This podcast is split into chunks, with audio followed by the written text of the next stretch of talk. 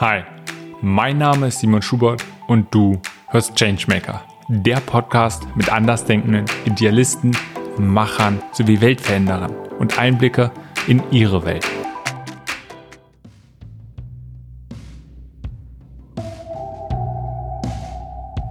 Diese Folge ist mit Michael Ahlberg-Seberich. Michael ist Geschäftsführer von Whiter Sense. Er beschäftigt sich mit allen Fragen rund um Themen von Philanthropie, Corporate Social Responsibility und Impact Investing. Weiterhin hat er mit seinem US-Kollegen Derek Feldman das Buch The Corporate Social Mind geschrieben und herausgebracht. Wir sprechen darüber, wie Organisationen ihren Einfluss erhöhen können und allgemein welche Verantwortung, aber auch welche Möglichkeiten verschiedene Organisationen haben, um ihren Social Impact zu erhöhen. Natürlich reden wir auch über andere Sachen, einfach welche Erfahrungen er im Laufe der Zeit gemacht hat, gerade wenn es darum geht, andere Organisationen dabei bei dieser Arbeit zu begleiten. Also viel Spaß. Lass uns doch damit beginnen, was dich antreibt. Was das ist, was dich motiviert, vielleicht auch begeistert. Ja, das ist bei mir auf jeden Fall Neugierde ich sage mal, äh, wenn ich nichts mehr lernen kann, dann brauche ich nicht mehr weiterzumachen. Ja, also dann finde ich es auch irgendwann langweilig und dann möchte ich, habe ich auch eigentlich keine Lust mehr. Und also Neugierde ist ein unglaublicher Antrieb. Und äh, das andere, was mich natürlich schon antreibt, äh, weil ich jetzt schon so lange an sozialer Veränderung mitarbeite und darüber nachdenke, ist natürlich immer wieder die Frage, wie können wir das noch mit mehr Wirkung, beziehungsweise wie können wir tolle Ideen eben noch schneller in die Verbreitung bringen. Das sind so die Themen die, oder die Fragen, die ich auch immer wieder mit mir herumtrage. Äh, herumtrage. Und äh, ja, also das Neugierde und dieses, äh, wie kommen wir noch weiter, wie können wir den Prozess der Veränderung, der positiven Veränderung durch soziale Innovationen beschleunigen. Das sind so die zwei Sachen, die mich, glaube ich, ziemlich umtreiben. Mm. Was ich aus beiden Sachen so ein bisschen raushöre, ist so das, oder als Verbindendes oder Punkt des Lernens von selbst, aber natürlich auch von anderen als Gesellschaft lernen. Ist das, wo du sagst, das ist so einer der zentralen Sachen, die dich einerseits vielleicht anbreitet, aber auch einfach so im Leben extrem beschäftigen? Ja, also Lernen ist für mich schon so im wirklich, Leben extrem äh, beschäftigen. Wichtig, ja. Also das, ähm, äh, ich glaube, das habe ich so in der Familie gelernt, in der ich aufgewachsen bin und äh, also immer mit dieser Neugierde unterwegs zu sein und äh, mit diesem Interesse, neue Dinge zu erkunden und zu lernen. Und so habe ich eigentlich auch jede Station in meinem beruflichen Leben verstanden und fand es immer aufregend, eben neue Türen zu öffnen und äh, mich schnell in neue Themen hineinzuarbeiten. Das ist ja vielleicht am Ende auch das, wenn man dann auf einmal als Berater oder arbeitet und äh, so eine Beratung wie Wider Sense gründet, was ja das andere ist, was ähm, so spannend ist an dem Job, dass man auf der einen Seite sich mit Themen wie Einsamkeit befasst und was das eigentlich für Menschen bedeutet und was man da gesellschaftlich eigentlich tun kann und auf der anderen Seite äh, sich mit ähm, gesunder Ernährung für Kinder und Jugendliche befasst und äh, dann als drittes sich fragt, ähm, wie man äh, Biodiversität in Mooren erhöhen, erhöhen kann. Ja, also dass dieses Spektrum zu haben, wo man immer wieder in Sachen tief reinbohren kann, das finde ich unglaublich spannend. Hm. Okay, tief reinbohren uns kann, das finde ich unglaublich spannend. Gleich so, so ein paar Sachen, in die also wirklich in die Themen auch tiefer reingehen. Und du hast gerade schon gesagt, verschiedene berufliche Stadien. Und damit ich dich vielleicht so ein bisschen kennenlernen kann oder auch weiß, ähm, einfach wo ist dein Kontext? Wo kommst du her? Wenn du dir vorstellst, du, du schreibst ein Buch, noch ein Buch. ähm, kommen wir auch nochmal gleich dazu, ja. ne? zu dem Buch, was ihr jetzt vor kurzem rausgekommen ist. Aber du schreibst ein Buch über dich und hast beim Anfang so das Outline oder auch vielleicht das Inhaltsverzeichnis über dein Leben, eine Art Autobiografie. Und wenn es einfach um die einzelnen Kapitel deines Lebens geht, vielleicht auch Stadien und nicht alle, sondern mal die wesentlichen, damit ich einfach einen Einblick bekommen hast, wo kommst du her, was war, was zu verlaufen, was vielleicht war, was hat dich wesentlich geprägt. Wenn du die einfach mal nennen könntest, wenn du mhm. möchtest, noch ein, zwei Sätze dazu, aber wirklich prägnant, also nicht zu viel. Das erste wäre sicherlich wahrscheinlich das Land. Also nicht zu viel. äh, weil ich komme aus einem kleinen Dorf im äh, Münsterland, da bin ich aufgewachsen, wobei ich ähm, Eltern habe, die beide aus Bayern kommen und ähm, aber sehr geprägt war von diesem ländlichen Umfeld und ähm, äh, ja, de dem, dem Kleinen, der sozialen Kontrolle und dann dem Ausbrechen, da war das Ausbrechen schon die Kreisstadt. Das war das erste Kapitel. Das äh, zweite Kapitel wäre sicherlich ähm, der Aufbruch in die Welt. Das war, ähm, als ich 17 war und Austauschschüler in Amerika sein durfte und ähm, ein Jahr lang in einer in Boulder City verbracht habe. Das ist eine Kleinstadt in der Wüste Nevadas. Da könnte man jetzt auch ewig drüber reden. Das hat mich aber massiv geprägt, weil ich das eben mit Youth for Understanding gemacht habe, einer Schüleraustauschorganisation, für die ich bis heute mich engagiere und für die ich auch, äh, das war auch meine erste berufliche Station eigentlich nach dem Studium. Da habe ich auch gearbeitet und habe mich aber immer seitdem da auch äh, ähm, eben freiwillig engagiert. Genau, dann kommt äh, sicherlich äh, Neugierde in voller Fahrt. Ne? Das ist das Studium. Äh, ich habe ähm, Ethnologie studiert und Regionalwissenschaften Nordamerika in Bonn und in Vancouver und habe am Ende über Indianer-Radiostationen in British Columbia meine Masterarbeit geschrieben. Das war super, super spannend, ähm, Interviews zu führen mit äh, Radio-DJs ähm, im äh, wirklich im hohen Norden von Kanada und so. Das war hat sehr, sehr viel Spaß gemacht damals.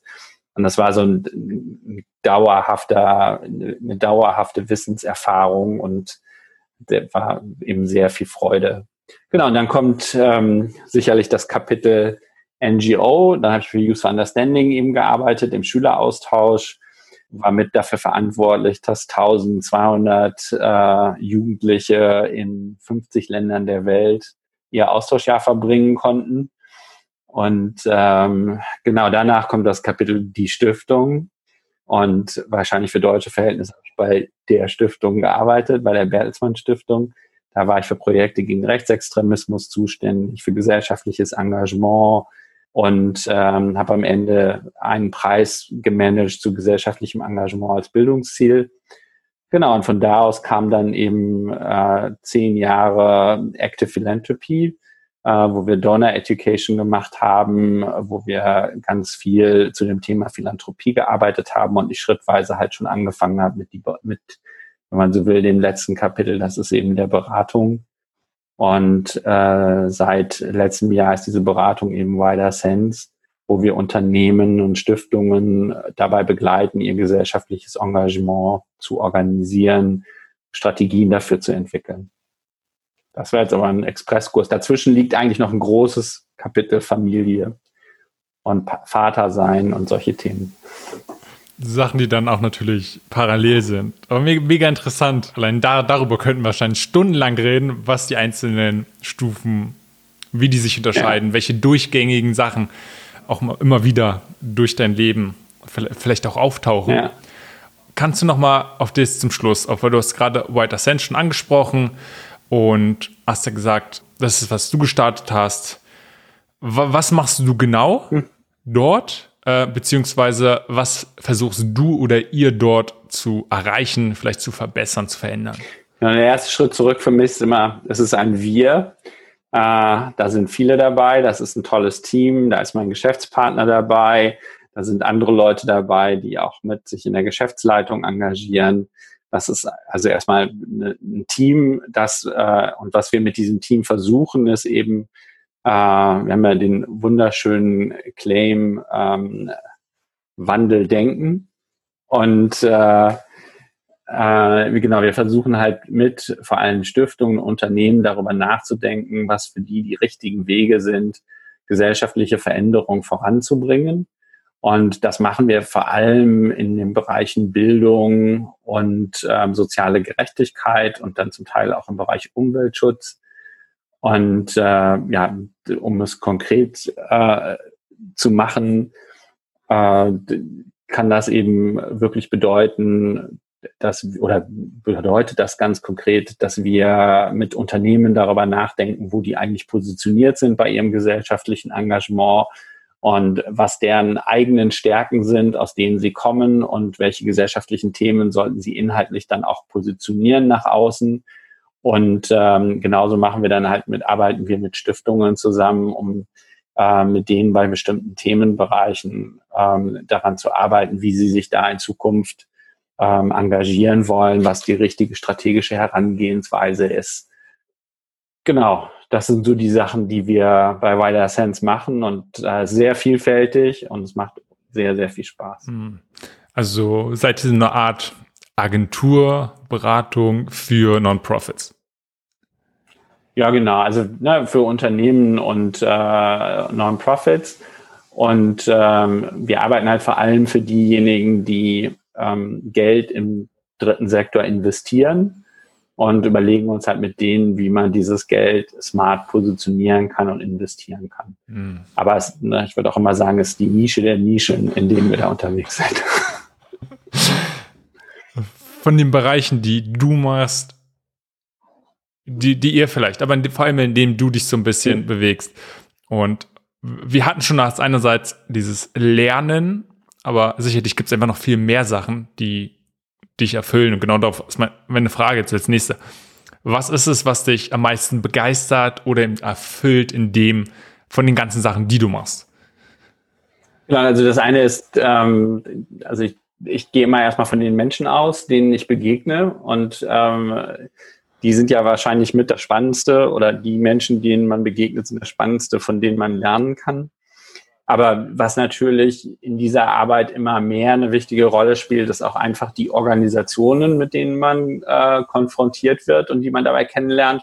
Weil das ist halt schon was anderes, wenn ich äh, äh, mit einer kleinen Stiftung arbeite, wo zwei Leute arbeiten, oder wenn ich mit äh, einer Organisation mit zehn Leuten arbeite, oder wenn ich auf einmal mit einem äh, DAX oder einem äh, multinationalen Konzern arbeite, wo ähm, 100.000 Menschen arbeiten und sich die Frage zu stellen, was ist für die angemessen in ihrem gesellschaftlichen Engagement und wie können die das eigentlich intern und dann aber auch nach außen hin organisieren. Das ist schon, das macht aber wirklich Spaß, so in diesen verschiedenen ähm, Feldern sozusagen unterwegs zu sein und das zu explorieren und dann eben Prozesse zu organisieren, die denen ermöglichen, äh, ihre Strategien zu den zu deren Engagementthemen zu entwickeln.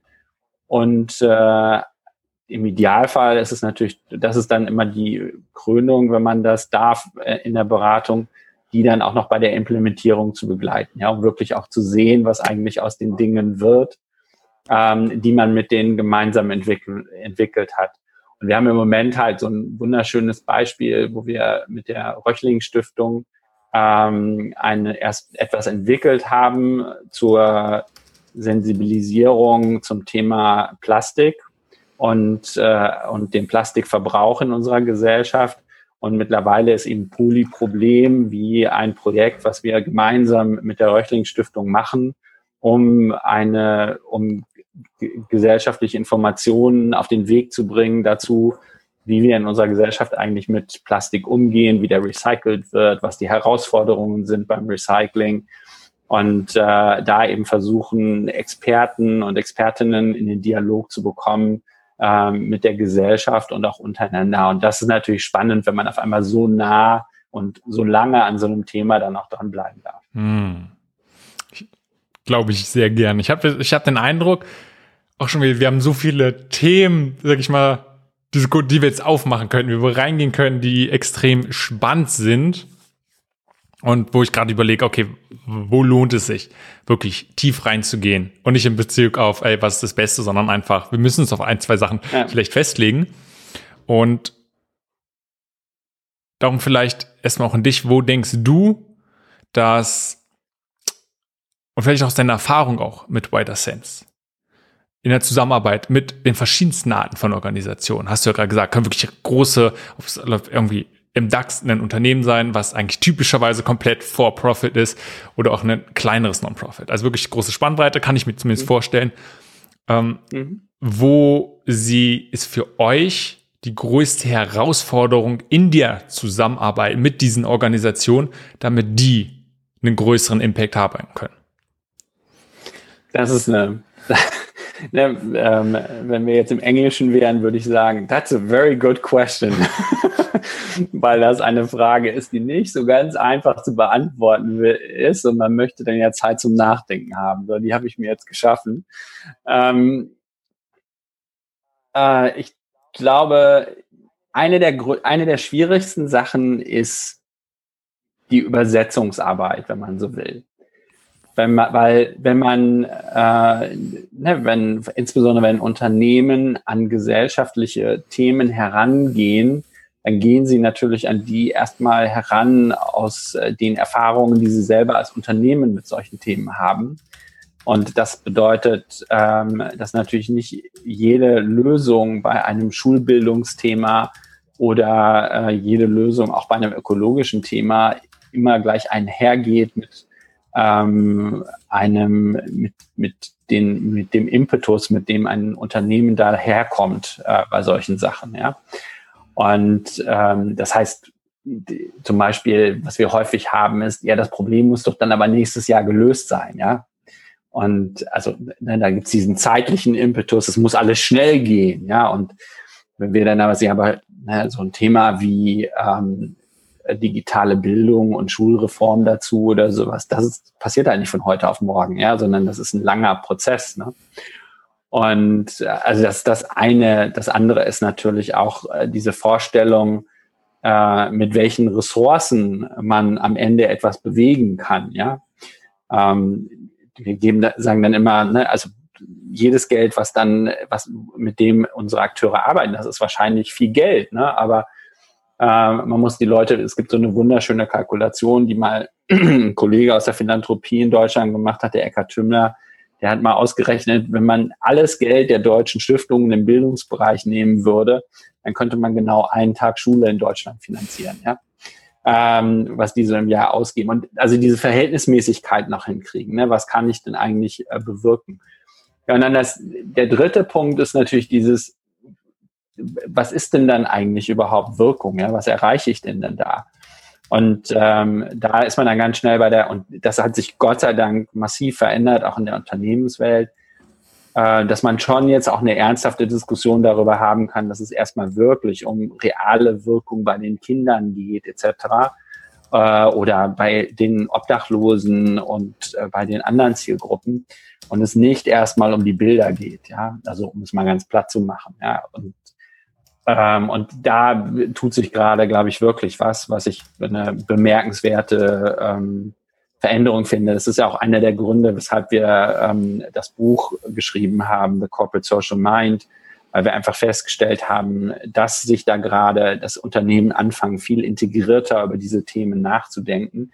Und, und das andere, was wir mit dem Buch ja auch versuchen zu zeigen, ist, wie Kommunikation, Marketing und äh, das, was man so schön dann Corporate Citizenship oder Corporate Social Responsibility oder unternehmerische gesellschaftliche Verantwortung nennt, wie, da, wie diese Dinge immer integrierter werden und äh, aufeinander zulaufen und damit natürlich auch eine viel höhere Wirkung haben. Ja?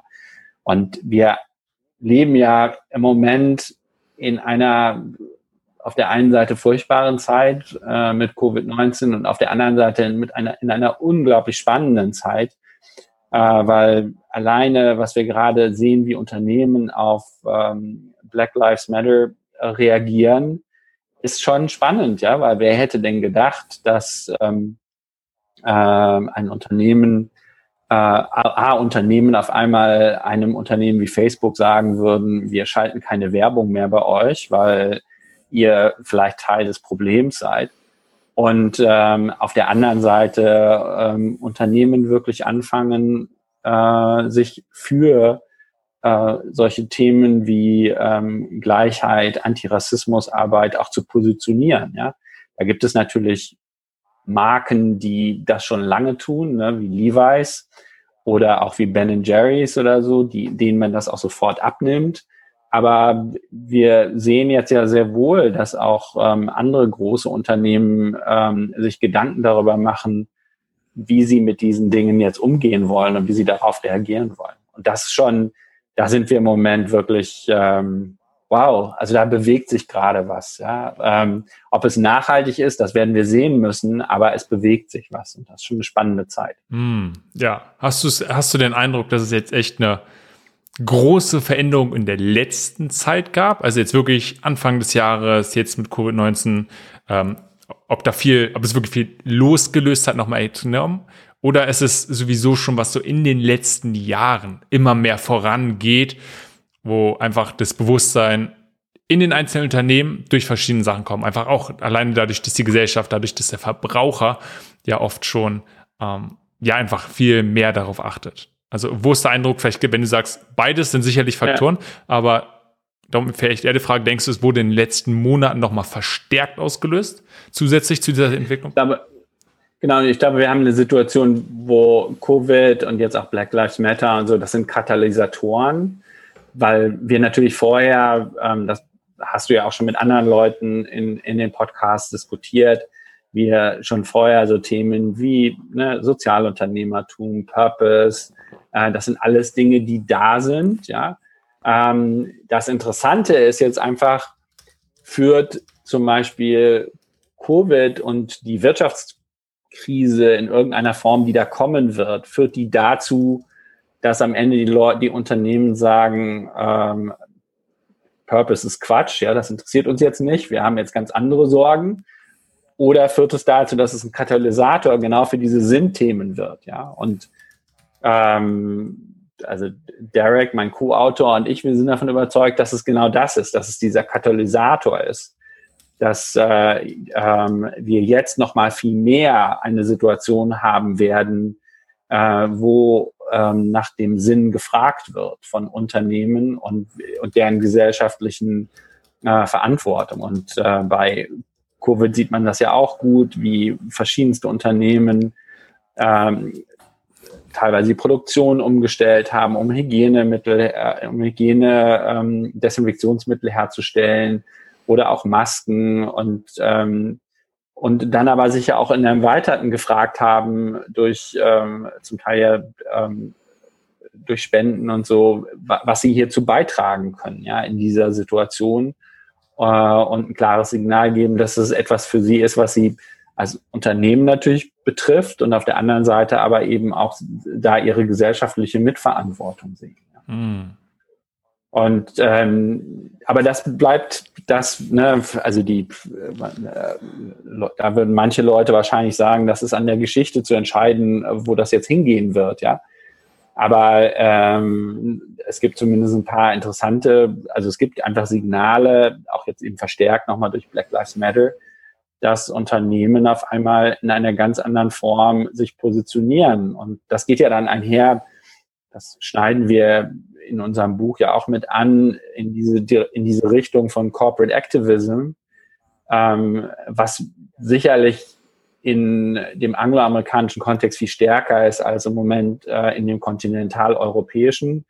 Aber äh, mal gucken, was passiert, weil es wird einfach vom Konsumenten immer mehr eingefordert, ähm, dass Unternehmen Positionen beziehen. Ne? Interessanterweise haben wir ja am, äh, ähm, als wir diese Woche das Buch ähm, sozusagen ähm, veröffentlicht haben, haben wir dazu parallel eine Studie äh, einer Konsumentenbefragung in den USA veröffentlicht, mit der wir nochmal gezeigt haben, dass also zum Beispiel 60 Prozent der da befragten ähm, Amerikaner gesagt haben, ja, Unternehmen müssen ganz klar sich für solche Themen wie äh, Ungleichheit, Antirassismus und sowas engagieren. Und die Werte sind genauso, sind ähnlich hoch für Klimawandel und sowas. Und und das gilt vor allem für die jüngere Generation, äh, ne, die, äh, die Millennials und die äh, Generation Z. Und da, also irgendwas passiert da ja dauerhaft. Ne? Also auch über Fridays for Future hast du ja schon mit Leuten gesprochen und so. Das sind ja alles Indikatoren. Da bewegt sich gesellschaftlich was. Und ich hätte das auch wahrscheinlich vor zwei, drei Jahren noch nicht so gesagt, aber im Moment sehe ich schon auch zumindest eine Chance, dass Unternehmen damit einen Beitrag zu sein können. Äh, parallel sicherlich zu all den anderen Diskussionen, die wir haben darüber, wie eine Next Economy aussehen wird, ja, also ne, die ähm, Entkarbonisierung des Kapitalismus etc. pp. Ja, also da, da liegt sicherlich noch viel größere ähm, makroökonomische Diskussion auch dahinter. Aber ähm, Unternehmen können da sicherlich eben eine wichtige Rolle spielen, sowohl im Kleinen als auch im Großen. Hm. Ja, gerade zum Schluss finde ich nochmal sehr gut. Jetzt gerade je Organisation und auch jeder Größe können genauso wie jeder einzelne Teil eben einer Lösung sein und einfach was dazu beitragen. Damit haben sie auch jeder einzelne von uns, genauso auch jede Organisation, einfach eine gewisse Verantwortung. Und ich möchte nochmal zurück zum Wider Sense kommen. Mhm.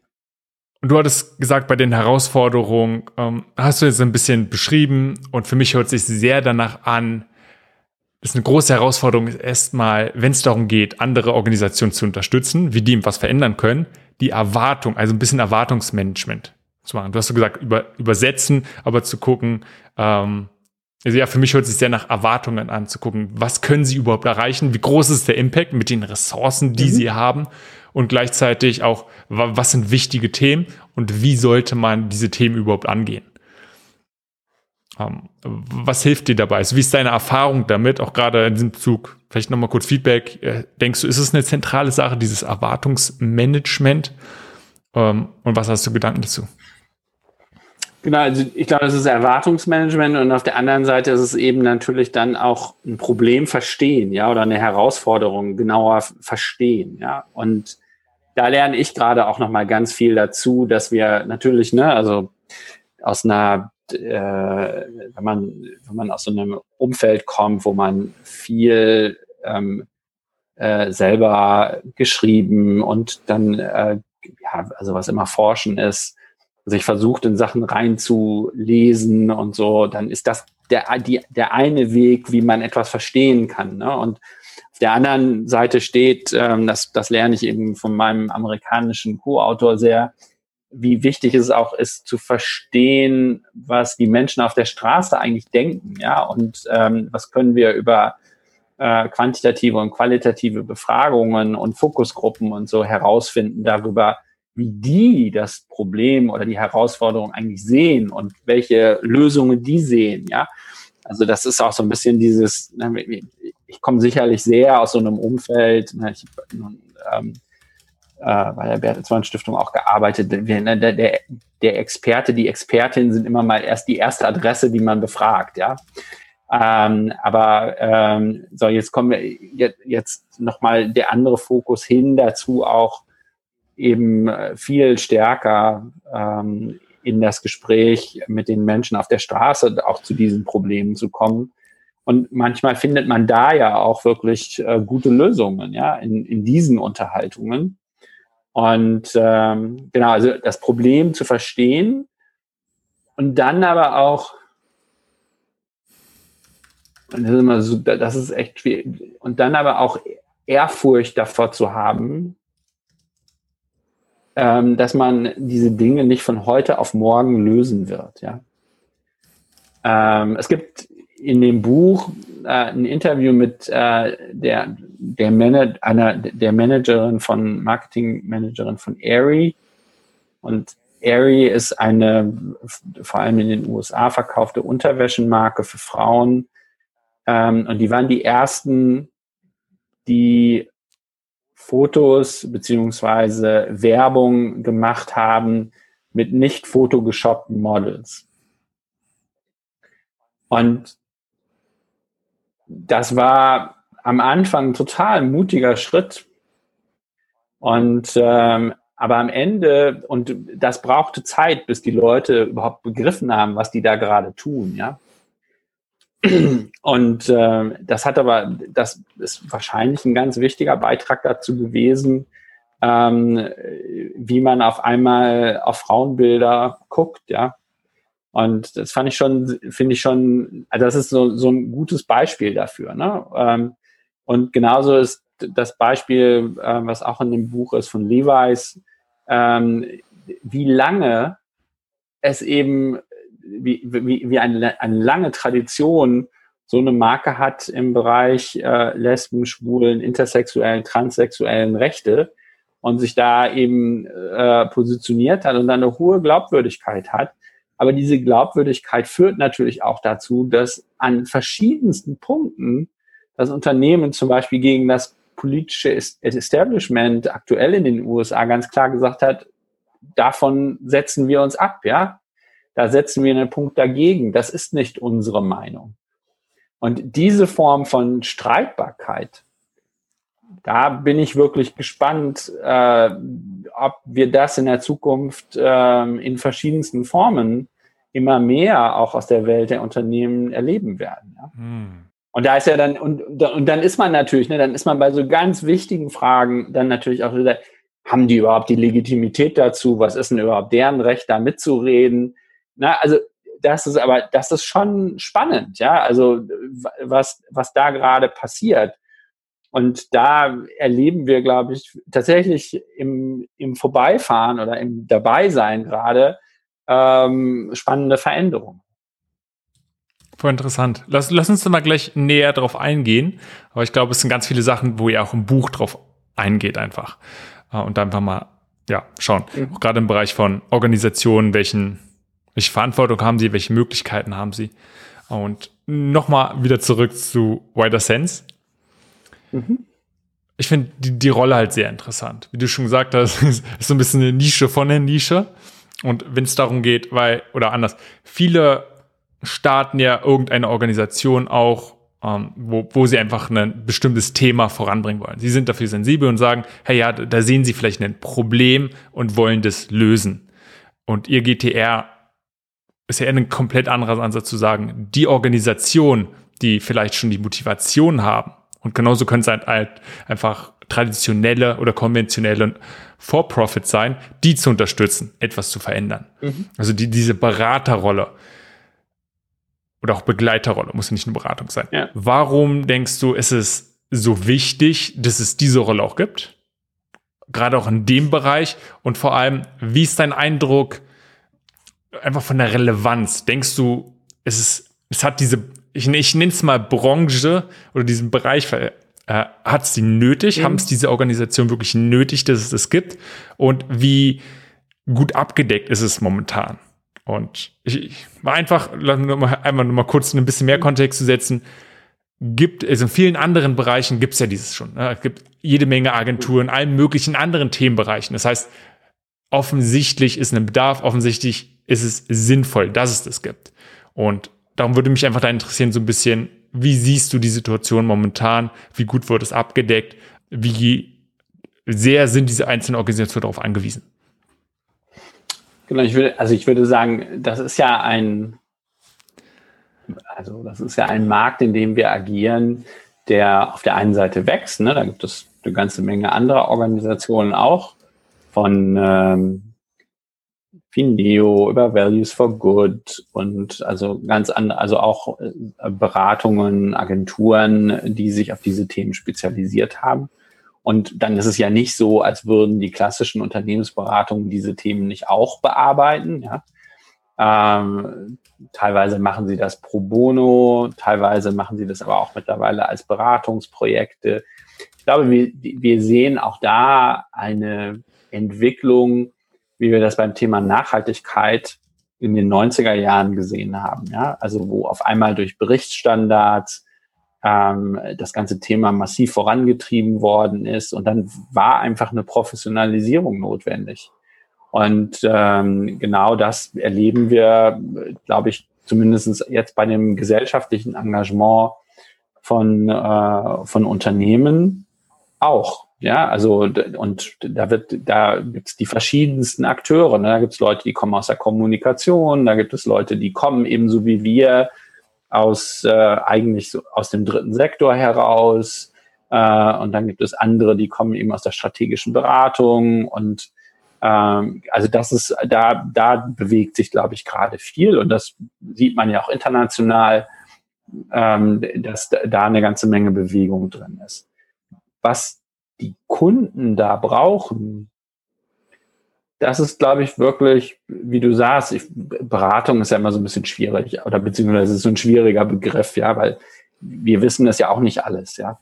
Und äh, also zumindest auch da sollte man oder ich gehe, versuche an jede neue Frage erstmal mit vielen eigenen Fragen heranzugehen, ja, um ähm, und aber was ich glaube, es ist tatsächlich dieses Begleiten, das Reflektieren und natürlich ist es auch so, dass bei vielen Dingen, wenn man das eben schon länger macht, man natürlich auch so einem Unternehmen oder das ist bei Stiftungen aber genauso an der einen oder anderen Stelle auch dabei hilft, bestimmte Fehler zu verhindern. Ja, also da muss ja nicht jeder ähm, ähm, in die Situation kommen, äh, dass er sich ein Thema aussucht im gesellschaftlichen Bereich und sich dann auch eine tolle NGO raussucht, sich aber vorher gar nicht die Frage gestellt hat, ob es denn sein könnte, dass die NGO sagt, nee, mit euch arbeiten wir nicht zusammen, ja, weil wir aus den und den Prinzipien eben mit euch nicht zusammenarbeiten. Und das sind so Dinge, da kann man, glaube ich, schon, ähm, da, da kann man gemeinsam, wenn man da gemeinsam arbeitet, auch äh, Dinge vermeiden. Ja. Und ähm, genauso ist das natürlich, wenn man sich in Themen tief rein ähm, rein frisst sozusagen oder ähm, eintaucht, ähm, wenn man halt dann natürlich immer wieder sich mit äh, zum Beispiel Bildungsthemen befasst, dann sieht man natürlich auch Muster. Ja? Und äh, das hilft natürlich dann auch wiederum äh, den Menschen, mit denen man da zusammenarbeitet oder die, den Partnern, äh, am Ende sind es für mich Partner, mit denen wir da arbeiten, ähm, für ihre Arbeit und für ihre strategischen Überlegungen. Hm. Ja, danke für den Einblick.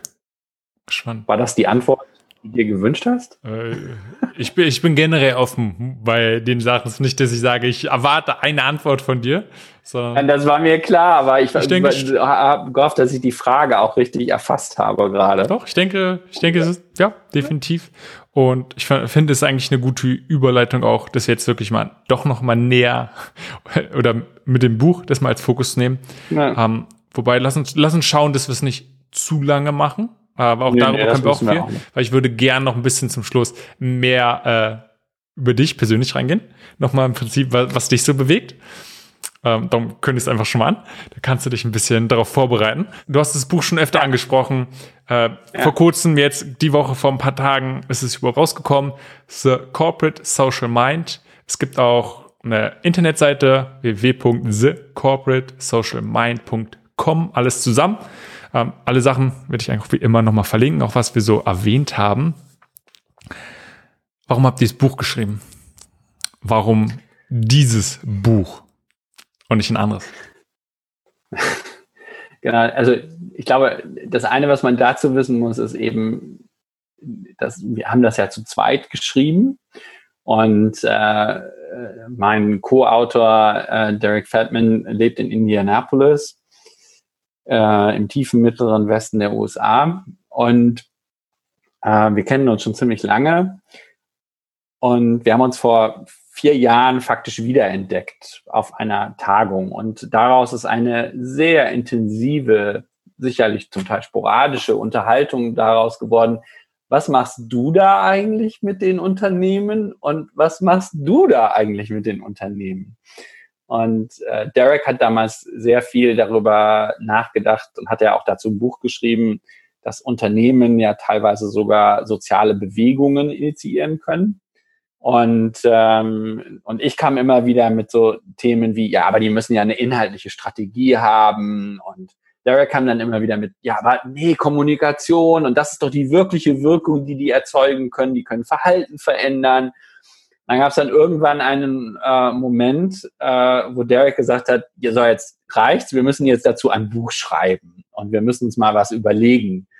Ähm, jetzt hatte er schon zwei Bücher geschrieben und ähm, ich war sehr ehrfürchtig und dachte so, oh nein, was kommt jetzt auf mich zu?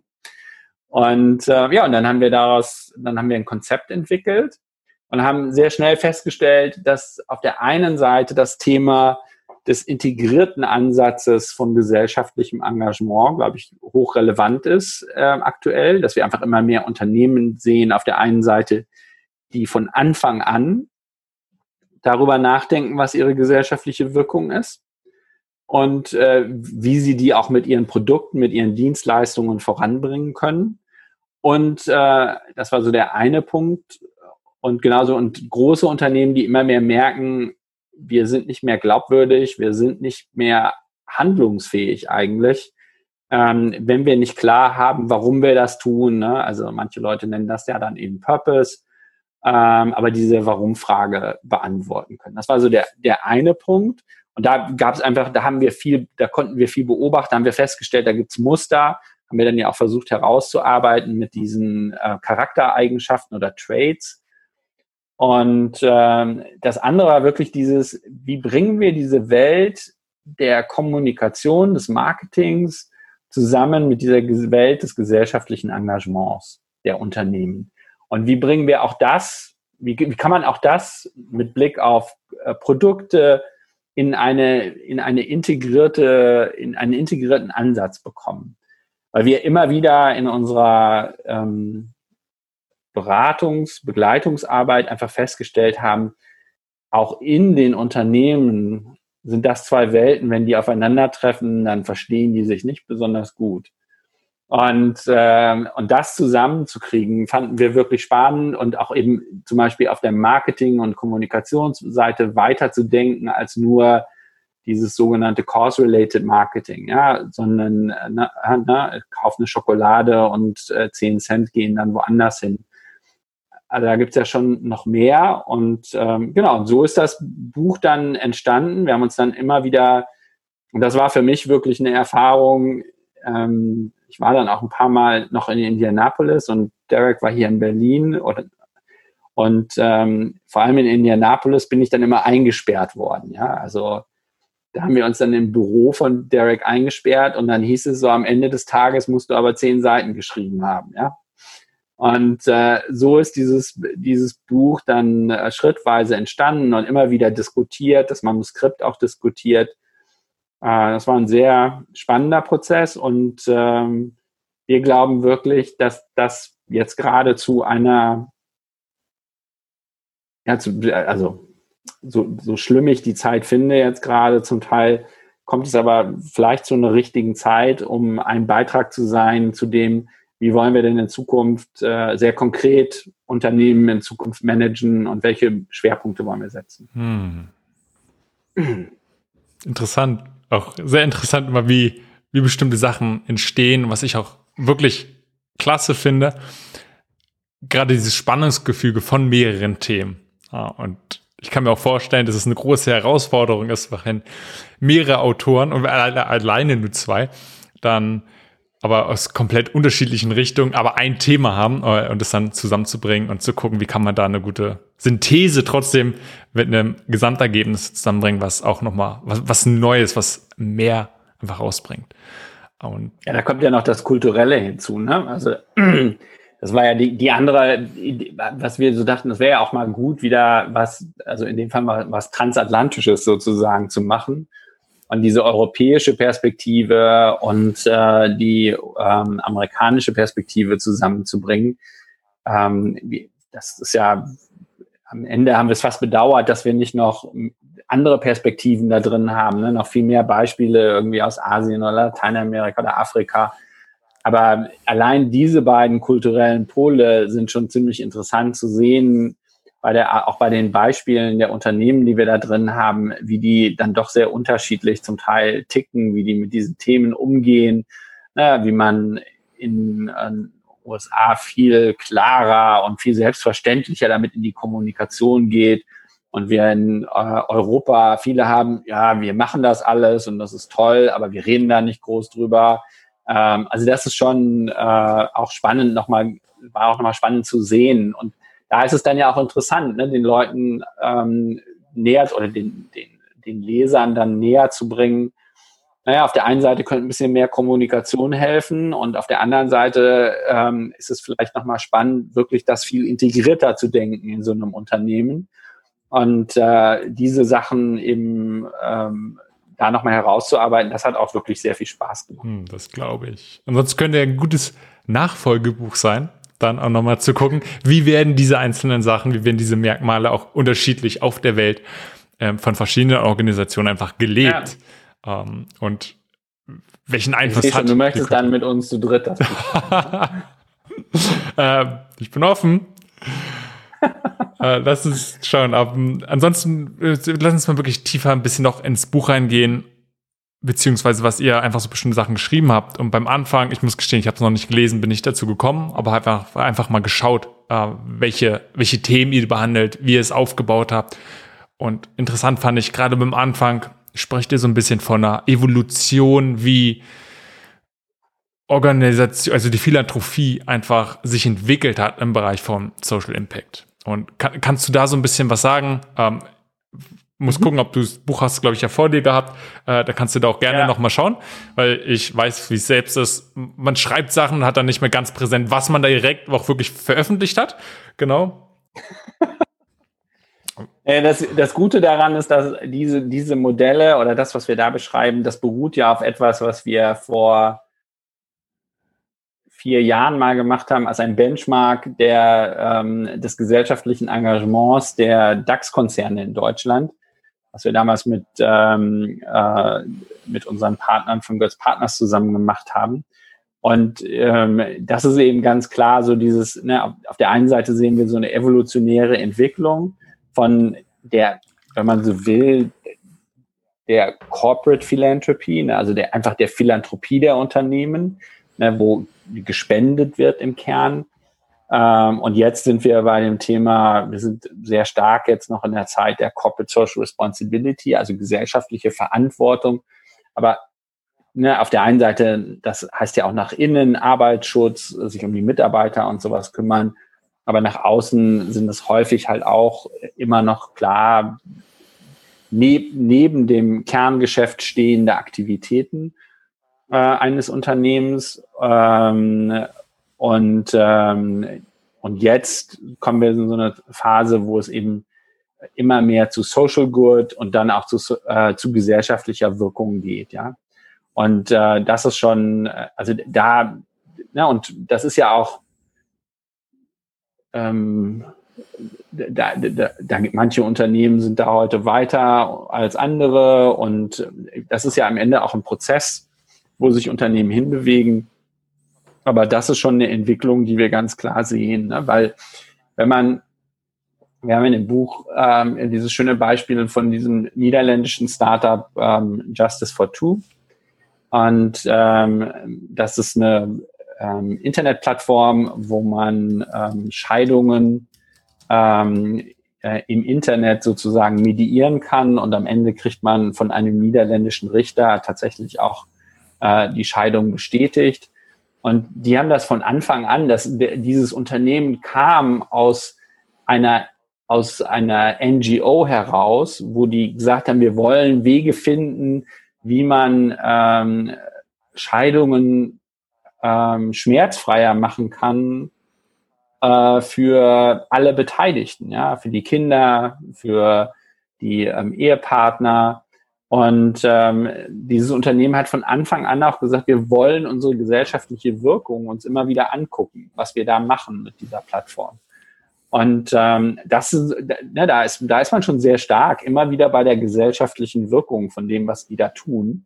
Die haben auch ein Geschäftsmodell, die müssen natürlich auch Marketing machen, die müssen äh, da rein, aber ähm, von, von dem Ansatz her und von der Denke ging es immer auch ganz klar darum, wie können wir das hier besser machen, so dass es nicht so schmerzhaft ist, ja. Und das fand ich schon, äh, äh, finde ich schon sehr bemerkenswert. Ne? Die haben zum Beispiel jetzt in der in der Covid-Zeit ähm, auch gesagt, wie können wir aus dem, was wir da äh, gelernt haben über Mediation ähm, äh, von Scheidungen, wie können wir eigentlich in der Covid Zeit helfen, dass dem Lockdown nicht zu viele Ehen zerbrechen, ja. Also, total spannend, ja, sich dann auch solche Fragen zu stellen. Ne? Und das ist halt ein schön, also das ist schon ein schönes Beispiel, ähm, äh, wie, wie, wie konsequent man da sein kann in seiner Denke dann auch. Hm. Extrem spannend. Was ich auch gut finde, also ich finde einfach, dass sich, dass man sich nochmal bewusst wird, dass es ja wie verschiedene Stadien auch einfach gibt im Sinne von beim Anfang, ja, ein Unternehmen verdient Geld und guckt einfach, dass sie einen Teil davon meistens ja einen kleinen irgendwie für andere Sachen einbringen. Vielleicht irgendwie erstmal in Form von Spenden, dann nächsten Form eigene andere Ressourcen, vielleicht von Mitarbeitern, die ein bisschen integriert, zu gucken, okay, wie, wie kann man selbst vielleicht auch Sachen aufbauen, die in Infrastrukturen, die irgendwie ein bisschen sozial äh, einen Impact einfach haben, die gut sind, zu lass uns das Ganze mal ganzheitlich denken. Wie können wir wirklich Teil der Lösung sein, beziehungsweise erstmal vielleicht verstehen, dass wir Teil des Problems sind. Und daran sieht man schon, wir haben es schon an verschiedenen Stellen angesprochen, aber alleine äh, Verpackung finde ich mal ein gutes Beispiel. Hat einen großen Einfluss darauf, je nachdem, welche Verpackungen eine Organisation nutzt, mit dieser einzelnen Entscheidung, boah, hat einen riesen Einfluss oder kann einen riesen Einfluss haben, ja. je nachdem, wie groß das Unternehmen ist. Genau, das ist also dieses, also das muss man sich immer wieder klar machen, ne, dass ähm, äh, da natürlich Unternehmen manchmal wirklich ein faszinierender Hebel sind, ne? Also um solche Änderungen voranbringen. Und und auf der anderen Seite, das, ne, ich, äh, ich kenne ja auch die Leute, die dann sofort sagen, ja, aber warum ist das denn überhaupt? Ne? Warum haben denn Unternehmen da überhaupt so eine Marktmacht oder warum haben die diese Position? Und das ist aber für mich wirklich, dann müssen wir darüber nachdenken, wie wir anders wirtschaften wollen und wie wir das anders organisieren wollen.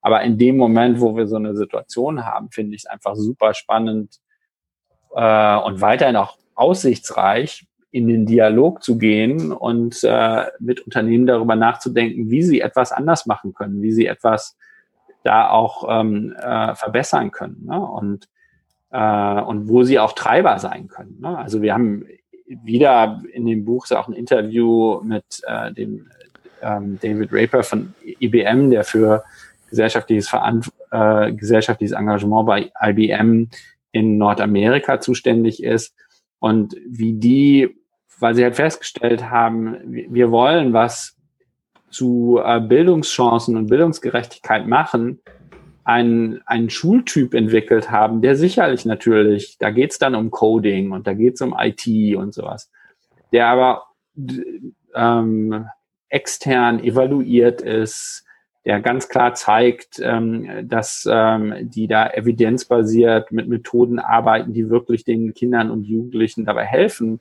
relativ schnell ähm, sich in diese IT-Welt und in die, mit den entsprechenden Fachkenntnissen sowas einzuarbeiten.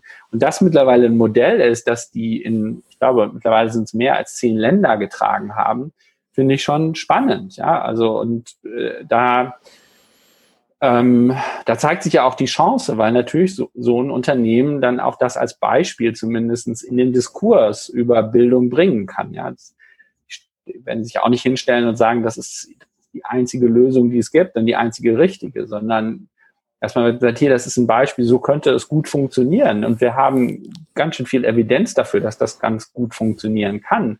Lass uns darüber reden, wie man das, ähm, was wir daraus für die für, für gesamtgesellschaftliche Fragen im, mit Blick auf Bildung oder so lernen können. Hm. Euer Buch heißt The Corporate Social Mind. Was meint ihr damit? Kannst du vielleicht die, diesen Begriff beziehungsweise das Verständnis ähm, einfach mal erklären? Und im Buch, ich glaube, das mhm. Wesentliche sind ja, was du schon gesagt hast, sieben verschiedene Merkmale. Vielleicht können wir auch nennen. Ich glaube, ins Detail gehen ähm, werden wir nicht mhm. schaffen, zu umfangreich. Aber erstmal, was ist oder was versteht ihr unter Corporate Social Mind? So genau, das ist eine ich muss ganz ehrlich sagen, als wir uns damals den Titel überlegt haben, war mir diese Feinheit dieses Titels gar nicht so klar. Aber es ist ja häufig so, dass man dann erst später merkt, durch irgendeinen Zufall hat man eine ziemlich, äh, vielleicht eine, eine ganz gute Entscheidung getroffen. Weil Mind, also the corporate, ne, unternehmerisch, social, sozial, das ist, glaube ich, alles klar. Aber Mind ist das interessante Wort. Weil wir das ja im Deutschen mit Haltung übersetzen. Und das finde ich eine ganz wichtig, weil das ist ja Mindset, ja, also Corporate Social Mind, Mindset. Und Haltung ist genau das, worüber wir in diesem Buch sprechen. Ja. Und äh, es geht darum, was für Haltungen habe ich denn als Manager und als, äh, Unternehmerin und ähm, also wie gehe ich da also also ran? Und das habe ich in, in Diskurs oder in den Diskussionen äh, mit einigen Leuten in der letzten Zeit ge gelernt. Das ist auch nochmal was anderes als Werte, ja, sondern Haltung ist halt wirklich da nochmal stärker. Das ist mein innerer Kompass, ja. Also so gehe ich nach außen. Und dann haben wir ja gesagt, also was sehen wir denn aus der Praxis? Ne? Und dann sehen wir halt, ne, dann haben wir diese Eigenschaften herausgearbeitet. Und äh, diese Eigenschaften sind dann, und das kann man ja ganz gut zusammenfassen, denn das erste ist wirklich, wenn ich so eine Haltung habe, dann äh, entscheide ich auch alle Sachen in meinem Unternehmen immer auch mit dem Blick auf die Gesellschaft. Ja, welche gesellschaftliche Auswirkung hat das? Das ist so der, der, der erste Haltungspunkt. Der andere Punkt ist dann zu sagen, es ist eine Haltung, die tatsächlich, und da kommen wir dann zu den Werten, Werte auch lebt, ja, und Werte eben wirklich mit einbringen. Da sind wir ganz stark bei so Themen wie ähm, Unternehmenskultur, die ja auch sehr klassisch ähm, in der Organisationsentwicklung sind. Und dann kommen wir zu sowas wie, was habe ich denn für Ressourcen? Was habe ich denn für Mittel, in einem Unternehmen. Ähm, und ähm, die sind ja sehr breit gefächert, ne? von, von Geld, von den Talenten, von dem Wissen, von den gesellschaftlichen Vernetzungen, von der Möglichkeit zu kommunizieren, also diese ähm, Ressourcen auch sinnvoll einzusetzen. Und dann, das ist sicherlich ähm, wir haben lange diskutiert, wo welche dieser ähm, Eigenschaften ähm, am Ende in dem Buch sein soll. Aber für mich wird der immer wichtiger, dass so eine Haltung eben auch dazu, dass da dazu gehört, dass man erstmal zuhört, bevor man handelt. Und das bedeutet natürlich auch, ich finde heraus, was würde denn ein solches Produkt eigentlich bewirken, ja? Was würde das gesellschaftlich eigentlich machen? Also diese Fragen sich auch zu stellen. Und dann kommen wir zu dem Thema, ein Unternehmen hat auch eine gesellschaftliche, eine soziale Stimme und kann die auch nutzen und kann die mit einbringen. Und ähm, dann kommt äh, der Punkt des Unternehmen sollten bei gesellschaftlichen Themen im Idealfall immer in Kooperationen agieren, im äh, also kollektiv ist vielleicht nicht so ganz die perfekte Übersetzung für Collective, wie es im Englischen heißt, aber in Partnerschaften denken. Ne? Und dann sind wir schon bei dem Trade äh, oder bei der Eigenschaft 7, dass man natürlich auch versuchen sollte zu beschreiben, zu messen, was für eine gesellschaftliche Wirkung man eigentlich hat. So schwierig das ist, das ähm, wäre ein Podcast für sich selber, da könnten wir ewig drüber reden. Und, äh, und dann das Letzte ist nochmal dieses, sowohl in das Unternehmen rein als auch eben nach draußen das Innovationspotenzial, ne? also äh, von äh, gesellschaftlichen Themen auch ganz klar zu sehen. Ne? Und ähm, ähm, also auch eben das gesellschaftliche Engagement auch als einen der Innovationstreiber zu verstehen. Und mit diesen acht Eigenschaften kann man, glaube ich, eine ganze Menge mit so einem Unternehmen machen und es auf den Weg bringen gesellschaftlich. Hm. Mega spannend. Du hast es schon gesagt, also erstmal ist das sowieso schwer zu sagen, was ist jetzt wichtiger als das andere. Darum will ich da gar keine Hierarchie reinbringen. Mhm. Alleine, als es auch sicherlich sehr unterschiedlich ist, je nach Organisation. Was ist denn für dich persönlich das wichtig? Du hast jetzt gerade schon gesagt, das eine wird dir immer wichtiger. Aber wenn du sagst, das ist das, was dir persönlich am wichtigsten ist. das ist äh, super, weil das, das ist natürlich der Indikator jetzt, wer, also wir haben natürlich äh, ähm, beim Schreibprozess war es so, dass wir jeder immer bestimmte Kapitel geschrieben haben, ja. Und, äh, ähm, und dieses, das, das Listening oder das Zuhörkapitel habe ich nicht geschrieben. Das hat Derek geschrieben. Aber ich merke natürlich, dass mir das immer bedeutet, das merke ich gerade, dass das eben in meiner, in der Bedeutung für mich immer mehr wächst. Aber das andere, weil ich glaube einfach, das ist so die Zusammenfassung von vielen, äh, was da drin steht, ist eben wirklich diese letzte Geschichte, ne, dass es ein Innovationstreiber sein kann und dass es eigentlich eine Perspektive, also gesellschaftliches Engagement eines Unternehmens wirklich nochmal eine Perspektive, eine andere Perspektive auf Produkte, auf Dienstleistungen sein kann, um gesellschaftliche Veränderung voranzubringen. Und ähm, da ist auch, ich mache da auch keinen Hehl draus, dass das Beispiel, mit dem das Kapitel endet, das ist auch wirklich, ähm, ich, also die Leute, die mich kennen, haben das Beispiel jetzt auch schon hundertmal von mir gehört, ja, also dieses Beispiel von Renault und ähm, dass die ihre Werkstätten in Frankreich äh, dafür nutzen, dass alleinerziehende Mütter, die ja nun einfach zu der Gruppe gehören, die häufig am ehesten von ähm, Armut in unseren westlichen Gesellschaften bedroht sind, äh, den, diesen Müttern eben die Werkstätten sozusagen at cost anbieten, um ihre Autos zu reparieren. Und egal, was für eine Marke der Wagen ist, mit dem die fahren, äh, das finde ich schon eine unglaublich coole Geschichte. Und äh, Renault hat dabei eben unglaublich viel für sich selber gelernt, bis dazu, dass sie heute über Mikrokredite manchen dieser Müttern sogar Autos verkaufen. Ja, also ähm, das und aber dabei gelernt haben, mit ähm, großen NGOs zusammenzuarbeiten, weil sie natürlich selber nicht entscheiden wollten, wer denn jetzt eigentlich hier bedürftig ist und so. Und aber und auf der anderen Seite die Werkstätten, die ja zum großen Teil alle selbstständige Unternehmer sind, total stolz darauf sind, dass sie so einen Beitrag in ihrer Kommune leisten können, ja, in, da vor Ort auch. Ne? Und das finde ich einfach eine, eine, eine wirklich, also wirklich tolle Geschichte. Ne? Und ähm, und wenn man das dann mit und also das mit dem Blick Innovation sieht, ja, und wie man da auch nochmal, also das, das sagen die auch ganz klar, wie sie auch nochmal verstehen, was brauchen diese Kundinnen eigentlich, ja, was bedeutet für die Mobilität, das ist schon, ähm, das führt ja dann auch wieder zu anderen Produkten und das finde ich schon sehr spannend, muss ich sagen. Hm. Interessant, ja. Lass uns mal ein bisschen weggehen von einem Thema aus dem Buch, sondern eher auch wieder mhm. so ein bisschen ja, metamäßig, weil da würde mich sehr zwischen so zwei Spannungsgeflecht, auch von dem, was du machst, einfach deine, deine Erfahrung, deine Meinung interessieren. Denn bei Wider Sense beratet ihr ja verschiedene Organisationen. Und klar, je größer eine Organisation wird, desto größer tendenziell jetzt erstmal ganz verallgemeinert könnte auch der Impact dann sein von so einer Organisation wie Wider Sense. Aber theoretisch erstmal berät, berät man einzelne Organisationen. Und wenn man halt kleiner ist, gerade nur weniger.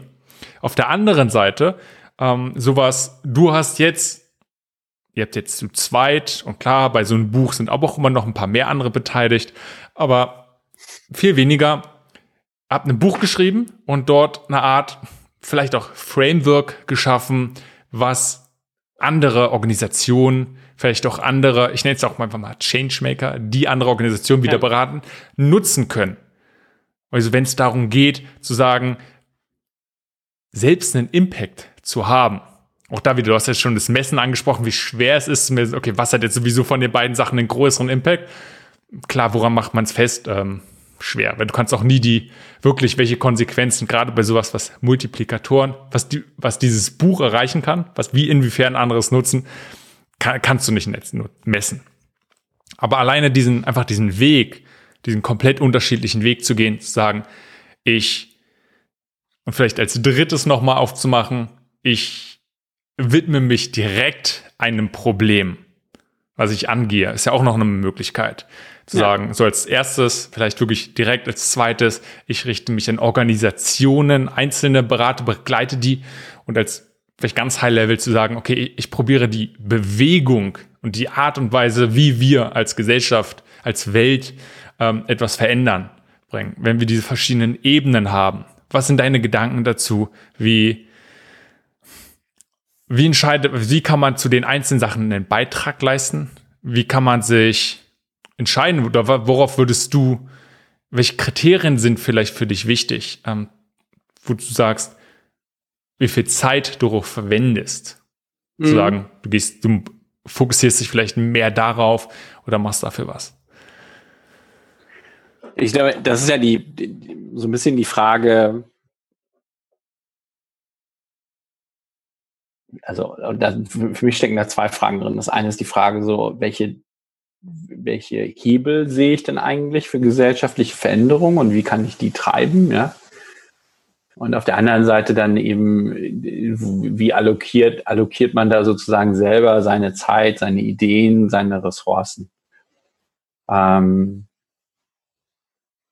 und also bei den Hebeln bin ich immer mehr davon überzeugt, dass am Ende es vor allem diese kollektiven Dinge sind, diese partnerschaftlichen Dinge, die wirklich etwas bewegen. Ja, also wir hatten ja vorhin über dieses Polyproblem-Plattform gesprochen, die wir da machen.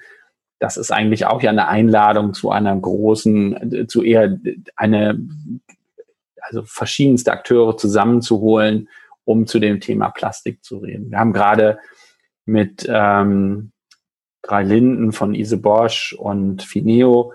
Äh, seit einem Jahr machen wir mit denen allen zusammen diese Initiative Vertrauen macht Wirkung, wo wir die Stif wo wir mit Stiftungen zusammenarbeiten. Also wir sind da sozusagen im Hintergrund und versuchen Stiftungen zusammenzubringen zu den verschiedensten Themen, die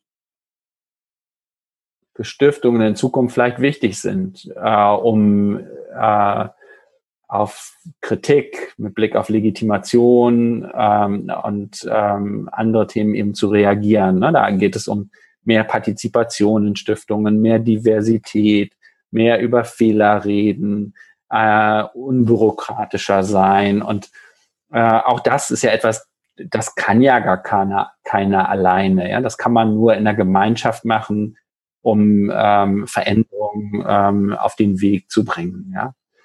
Und ähm, ja, Beratung, selbst in der Beratung gehen wir häufig den Weg, dass wir am Ende sagen, da brauchen wir aber noch Partner dazu. Das müssen wir mit anderen Leuten zusammen machen. Und häufig sind auch die strategischen Optionen, die wir entwickeln, sind äh, Partnerschaftsmodelle, ja, weil wir halt glauben, dass ähm, die Akteure eine viel größere Wirkung bei einem Thema wie gesunde Ernährung für Kinder oder so haben, ähm, wenn sie das gemein gemeinschaftlich machen, weil das auch eine andere Glaubwürdigkeit zum Beispiel ähm, dann einfach auch schafft, ja. Und ja, wie das mit einem selber ist, ähm, also ja, da bin ich immer zerrissen, ja. Ich könnte, könnte ich würde auf der einen Seite, ne, da ist natürlich auch so mit Wider Sense, am Ende müssen wir natürlich auch Geld verdienen und ähm, ähm, das ist sicherlich etwas, da allokiert man natürlich eine ganze Menge Zeit, aber sowas wie so ein Buch, ähm, um mal zusammenzuschreiben, was man eigentlich so gelernt hat, ähm, das äh, macht man ja erstmal nebenher, ja. Äh, genau, aber das, das, da, da muss man sich halt eben extra Zeit für faktisch nehmen, ja. Also und dann sich auch überlegen, ob das geht oder nicht geht. Und genau, also und diese Bewegungssachen, ähm, das sind am Ende wirklich sicherlich somit die spannendsten. Ne? Und auch da muss man natürlich immer aufpassen, dass auch eine interessante Unterhaltung, die ich mit äh, Derek Feldman, dem Co-Autor, immer wieder habe, weil der ja dieses vorher dieses Buch geschrieben hat, eben über Unternehmen als soziale Bewegungen. Ähm, ich bin da sehr vorsichtig, ob man das alles so, ich, ich glaube, dass da muss die Zeit richtig sein, da müssen die richtigen Menschen dabei sein. Das ist nicht etwas, was man einfach mal eben so äh, nach einem Kochrezept sozusagen auf den Weg bringen kann. Ne? Es gibt sicherlich bestimmte Erkenntnisse, die dazu führen, dass Sachen gut laufen, aber am Ende ist die Kerngeschichte, bin ich ja angewiesen auf all die anderen Partner, die ich zusammenhole, ja. Und äh, nur dann entwickelt das eine Dynamik und nur dann entwickelt das auch eine Glaubwürdigkeit. Aber dieses, ne, das sind ja dann auch im, äh, im Neudeutsch sagen wir dann ja alle auch immer Collective Impact. Ähm, also diese, die, diese Erzeugung von, von Wirkung durch gemeinsames Handeln, das ist sicherlich somit das Spannendste und vermutlich auch etwas, das ähm, wo die Chancen wenn das Zeitfenster das richtige ist, wenn die Themen die richtigen sind, ähm, relativ gut stehen, dass man auch gesellschaftliche Wirkung erzeugen kann. Hm. Aber da muss ich immer, da werde ich dann immer, da, ne, ich würd, könnte jetzt immer leiser werden, immer nachdenklicher, weil das ist halt wirklich, das ist, da gibt es im Moment noch keine eine Formel, ja. Es gibt viele tolle Beispiele, wie sich Dinge durch Bewegungen, aber natürlich auch manchmal durch Einzelpersonen und sowas verändern. Ja, da, es gibt unterschiedliche Change Stories und ähm, wahrscheinlich haben die alle ihren Platz. Ja. Hm. ja, definitiv. Also darum geht absolut auch nicht darum, was jetzt das richtige, der richtige Weg. Aber gerade wenn du schon gesagt hast, es muss der richtige Zeitpunkt vielleicht sein oder die Rahmenbedingungen müssen allgemein stimmen. Was hilft dir dabei oder was, in wie versuchst du zu erfahren oder zumindest irgendwie fassbar zu machen, ob für etwas die richtigen Rahmenbedingungen, ob für etwas die richtige Zeit gekommen ist.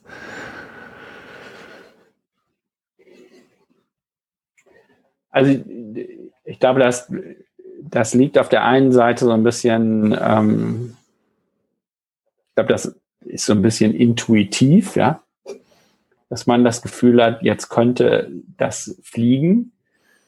Und äh, aber auf der anderen Seite bedeutet das, jetzt könnte das Fliegen eigentlich auch im Idealfall, ich habe schon einen Plan in der Schublade, ja. Ich habe da schon mal drüber nachgedacht und jetzt ist der, jetzt ist der Moment, wo ich das mit einbringen kann. Weil, ähm, das ist jetzt wahrscheinlich ein sehr großes Bild, ja, aber gesellschaftliche Veränderung scheint ja vor allem dann zu passieren, wenn irgendetwas geschieht, womit faktisch nur wenige gerechnet haben. Ne? Also vor 30 Jahren ist die Mauer gefallen und damals hat keiner so richtig damit gerechnet, dass das passieren würde. Und das hat zu gesellschaftlichen Veränderungen geführt. Ja? Und so ist das vielleicht auch mit Covid-19. Ne? Und ich kann das ja nur mit einer kleinen Geschichte machen. Ne? Also wir hatten ähm, der Felix Dresewski, ein Kollege von mir ähm, von der äh, von der Dole Stiftung, ein Freund und ich, wir haben schon lange darüber nachgedacht, über sowas zu machen zu Giving Circle, also wo Menschen zusammenkommen und gemeinsam Geld in einen Hut legen sozusagen und dann sagen, das spenden wir jetzt an eine bestimmte Organisation.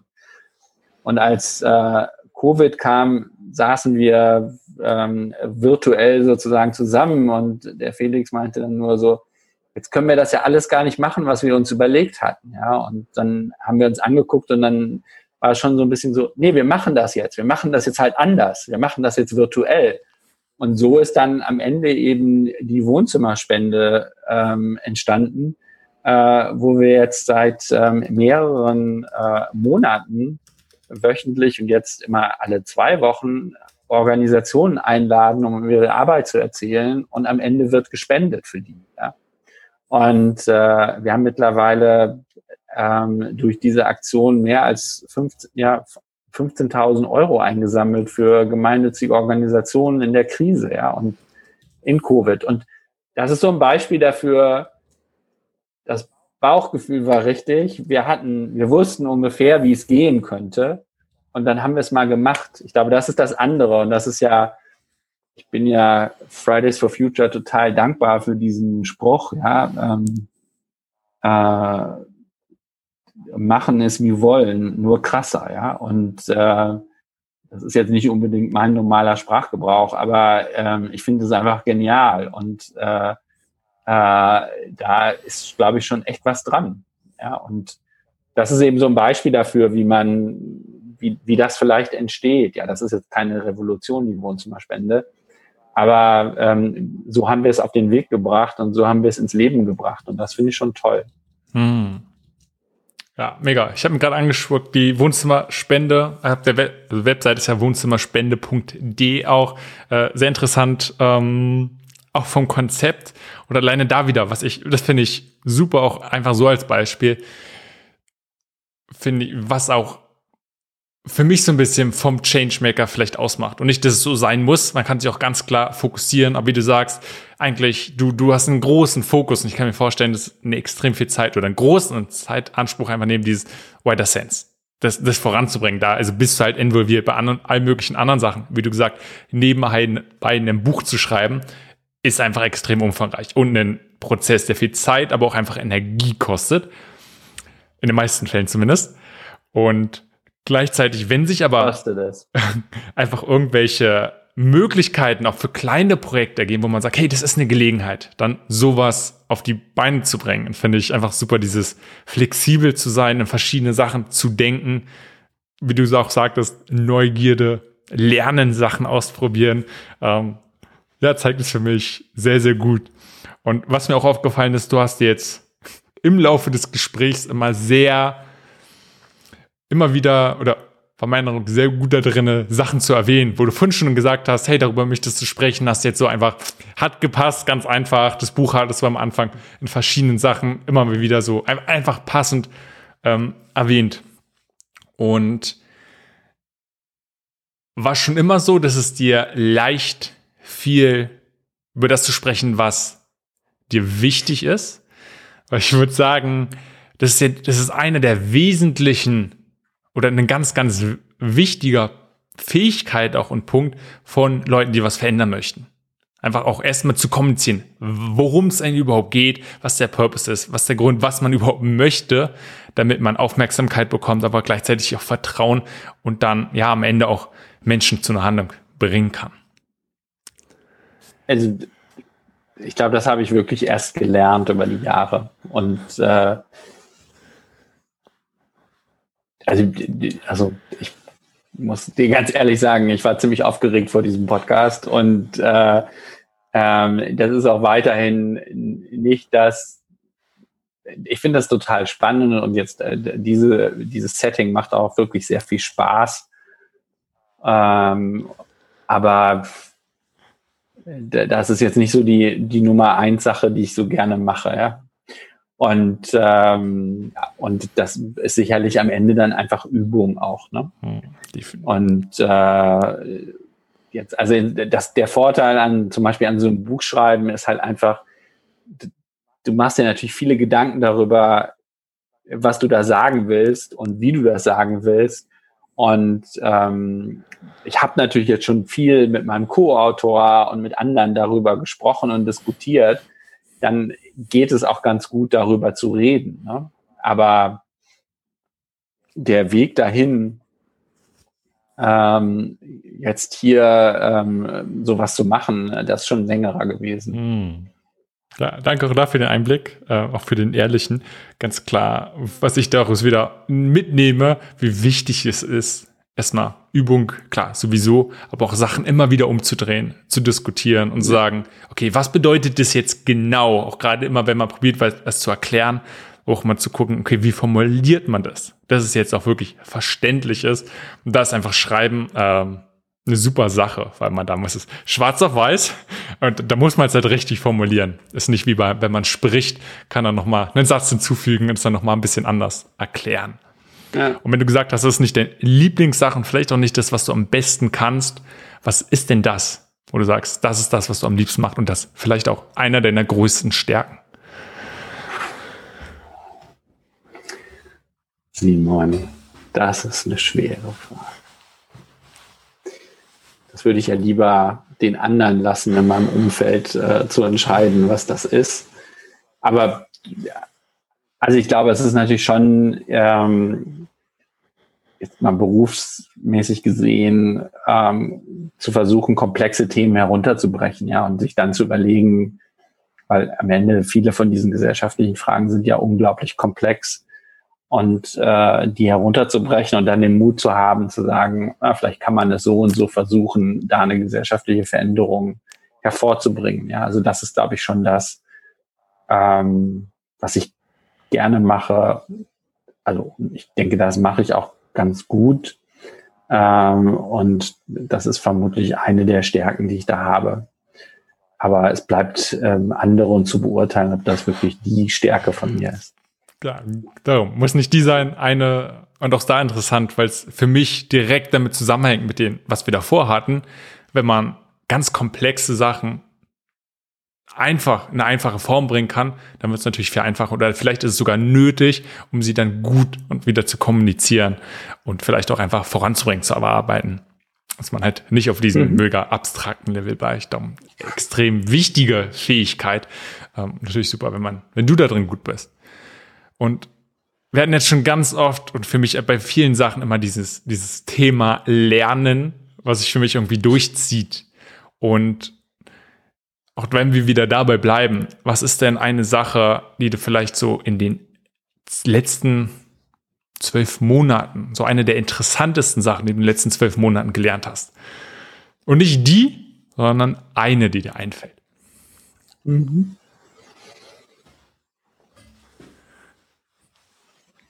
Also das eine, was ich, ich habe natürlich gelernt, ein Buch zu schreiben. Das äh, habe ich vorher auch noch nicht gemacht gehabt. Äh, das war schon mal, äh, ich glaube, das ist so eine Erfahrung. Ähm, aber ich glaube, das meintest du jetzt nicht. Ähm, also was mich wirklich im Moment ziemlich bewegt, äh, ist, ich arbeite mit einer ganzen Menge ähm, Leuten im Moment zum Thema psychische Gesundheit. Und das ist so vom, vom, vom, vom inhaltlichen Lernen gerade etwas, was mich schon auch sehr nachdenklich macht und sehr bewegt. Ja, also wie wir vor allem in äh, der westlichen Welt immer mehr eben uns eigentlich Gedanken darüber machen müssen, sind wir eigentlich alle, also sind die Menschen psychisch gesund und was macht uns hier eigentlich alles krank, ja. Und äh, das finde ich schon, also das ist so, ein, das ist eine Sache, die ich ähm, ja, also die, die mich inhaltlich im Moment sehr nachdenklich macht und äh, über die, also die, die mich auch, wo ich auch viel gelernt habe. Ähm, mit Blick auf Prozesse ähm, kommt im Moment immer wieder das, äh, was, was man so in, aus, was ich noch aus der Moderation und sowas ganz gut kenne, ist dieses immer wieder auch mal sich daran zu erinnern. Äh, Im Englischen heißt es dann immer so schön, trust the process. Vertraue auch den Prozessen. Und äh, das habe ich im Moment, das habe ich in den letzten zwölf Monaten ein paar Mal gehabt, ja. Also wo ich so dachte, wo ich, wo ich mich zurücknehmen musste und dann auch gesehen habe, okay, wenn du das mal auch laufen lässt, dann läuft das eigentlich auch, ja. Und ähm, das ist auch nochmal eine ganz schöne also eigentlich eine ganz schöne Erfahrung, ja, weil es hängt halt dann doch nicht alles von einem selber ab, ja, und das ist auch gut so. Definitiv. Und auch diesen, diesen Punkt, auch für sehr, sehr interessante Sachen, wo, wo, wo wir auch sehr, sehr lange oder ich gerne drüber reden würde. Einfach diesen Punkt, ja. auch gerade für Changemaker, dieses aktiv werden, aktiv etwas verändern, aber auch gleichzeitig diese passive Seite eingehen, mal zu sagen, hey, ist, es passiert, wie es passiert. Und das ist auch völlig okay. Und ich kann nicht alles kontrollieren. Wenn du gerade gesagt hast, was dich beschäftigt, was sind denn nicht mehr jetzt in den letzten Monaten, sondern ganz allgemein zum Thema Changemaking, Social Impact wesentliche Fragen? Nicht die Antworten, nicht sonst was, sondern einfach nur Fragen, wo du sagst, es sind so einer der, also ja, wirklich maßgeblich, wirklich wichtige Fragen, ähm, die dich beschäftigen, die dich immer wieder rumtreiben. Also ich glaube, es gibt Themen, die mich umtreiben. Ne? Das ist tatsächlich, wie kriegen wir mehr Bildungsgerechtigkeit hin? Wie kriegen wir am Ende eine Gesellschaft wieder hin, die auf der einen Seite natürlich Leistungen auch belohnt, aber auf der anderen Seite auch sicherstellt, dass wir nicht in, in ein Ungleichgewicht äh, kommen, was eben äh, Vermögen und solche Themen angeht. Äh, Klimawandel ist natürlich ein anderes Thema, ähm, das also inhaltlich mich auch sehr bewegt. Psychische Gesundheit haben wir gerade schon drüber gesprochen. Von den, ähm, so von den für unseren Sektor relevanten Fragen ähm, was mich, was mich wirklich weiterhin tief bewegt, ist wirklich die Frage, ähm, wie, wie kann man eigentlich bestimmte Dinge messen? Wie kann man die eigentlich beobachten? Wie kann man die begleiten? Und ne, wir, haben, wir haben am Anfang darüber gesprochen, wo ich herkomme und wenn man Ethnologie studiert hat, dann kommt man natürlich sehr stark so aus der teilnehmenden Beobachtung und äh, da bin ich mir immer noch nicht so sicher, wo wir da landen werden mit, ähm, mit Indikatoren oder mit äh, Berechnungen, wie viel etwas wert ist. Und also das, das ist für mich ein, ein offenes Thema, insbesondere weil für uns in unserer eigenen Arbeit Evaluation immer wichtiger wird und wir ja auch Aussagen fällen sollen dann darüber, hat das jetzt einen Effekt oder wirkt sich das aus, hat das was Positives oder nicht. Das finde ich ähm, da bis zu der Frage, kann es da mal Standards geben, kann man mal was vergleichen oder so. Das finde ich ähm, sehr, sehr spannend. Aber so dann, ähm, und was mich zusätzlich wirklich umtreibt, ist natürlich, was ist denn auf Dauer die gesellschaftliche Rolle von den beiden Zielgruppen, mit denen ich überwiegend arbeite? Ne? Und das kommt aus sehr unterschiedlichen Richtungen dann. Na, was ist die zukünftige gesellschaftliche Rolle von Unternehmen? Und ähm, wie werden die, die ausgestalten? Wird die aktivistischer? Wird die klarer positionierend? Ähm, wird die ähm, getrieben auch von sozialen Fragen? Ja, also wie können die sich mit äh, wie können die ihr Wissen, ihre Kompetenzen, ihre Fähigkeiten nutzen, um vielleicht auch bestimmte Probleme mit zu lösen. Und bei der Philanthropie, also beim Spenden und Stiften und Stiftungen, ist es sicherlich die Frage der Legitimation, ähm, wo wird das alles hingehen, ähm, ähm, was äh, und was rechtfertigt eigentlich, dass wir Stiftungen haben. Ähm, ne, also äh, und deren Rolle. Da, ne, es gibt viele gute Argumente dafür, dass es die gibt. Es gibt aber auch äh, eine wachsende Anzahl von sehr kritischen Stimmen. Und äh, sich damit auch auseinanderzusetzen, ist, glaube ich, äh, wird immer wichtiger. Und das sind natürlich Sachen, die einen einfach umtreiben, wenn man in diesem Feld unterwegs ist. Und ähm, über die wir auch viel diskutieren innerhalb unseres Teams, aber halt natürlich auch mit Kolleginnen und Kollegen, und äh, auch mit unseren Partnern. Hm. Ja. Gut. Und wenn wir jetzt nochmal, wie du schon merkst, ich probiere so ein bisschen auch einfach einen Eindruck bekommen oder so ein bisschen rauszuziehen, was dich beschäftigt, aber vielleicht auch Sachen, die du ja, ja im Prinzip gelernt hast. Und wenn wir es jetzt mal auch mal ganz allgemein sehen, wenn es um na, ja, Learnings geht. Was ist einer der größten Aha-Momente oder sowas wie wertvollsten Erfahrungen, die du hattest? Und auch wieder nicht die, sondern eine, der dir einfällt. Mhm. Kann beruflich sein, muss aber auch einfach nicht.